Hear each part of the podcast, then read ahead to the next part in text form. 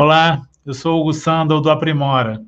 Nesse vídeo, eu vou te contar a história de um capítulo que eu escrevi com Luciana Mourão e foi publicado numa série organizada pela Associação Brasileira de Psicologia Organizacional e do Trabalho, a SBPOT. No início da pandemia do Covid-19, vários psicólogos no Brasil e no mundo se mobilizaram para contribuir da forma que fosse possível para o enfrentamento da pandemia. O que os psicólogos organizacionais mobilizados pela SBPOT puderam fazer foi contribuir com seu conhecimento e disponibilizar para trabalhadores que estavam entrando de forma compulsória em home office, sem nenhuma preparação e sem nenhum aviso prévio, evidentemente. Ah, no primeiro volume dessa série, ah, nós contribuímos com um capítulo sobre desempenho no trabalho.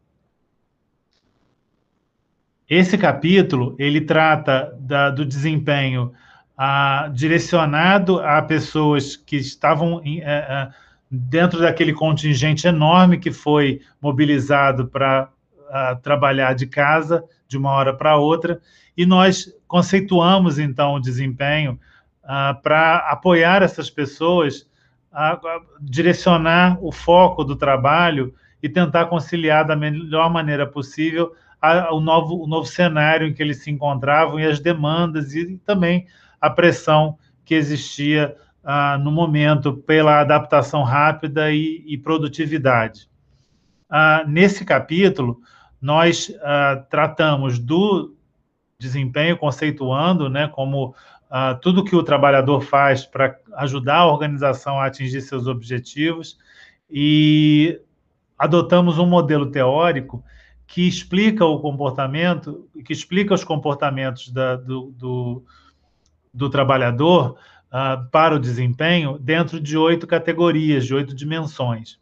Essas, né, para essas dimensões, nós propusemos uma série de orientações e demos dicas sobre como proceder dentro da situação de home office compulsório. Né? Então, você lendo o texto, você vai poder a, assimilar várias dessas orientações e conhecer um pouco mais sobre o desempenho aplicado a condições especiais, como foi o caso da pandemia. Além disso, esse, esse capítulo ele vai além do texto escrito. Né? Eu recomendo que você leia, ele ficou um texto bem interessante, mas você também tem a oportunidade de uh, preencher um questionário que ainda está ativo, ou seja, está disponível para você fazer esse exercício, em que ele te ajuda a fazer reflexões sobre o seu próprio desempenho. E essas reflexões podem ser aplicadas num outro material disponível também no link que consta no capítulo, em que você pode baixar o material e usar a, a, o que você montou no seu, no seu questionário e, os, e, as reflexões que foram feitas, você pode montar um painel, um canvas que nós produzimos, um canvas de desempenho no trabalho, para que você possa fazer um autodiagnóstico do seu desempenho e possa também, com isso, fazer sua própria autogestão. Ou seja, você levanta elementos sobre o seu desempenho e consegue intervir sobre elas de maneira totalmente independente.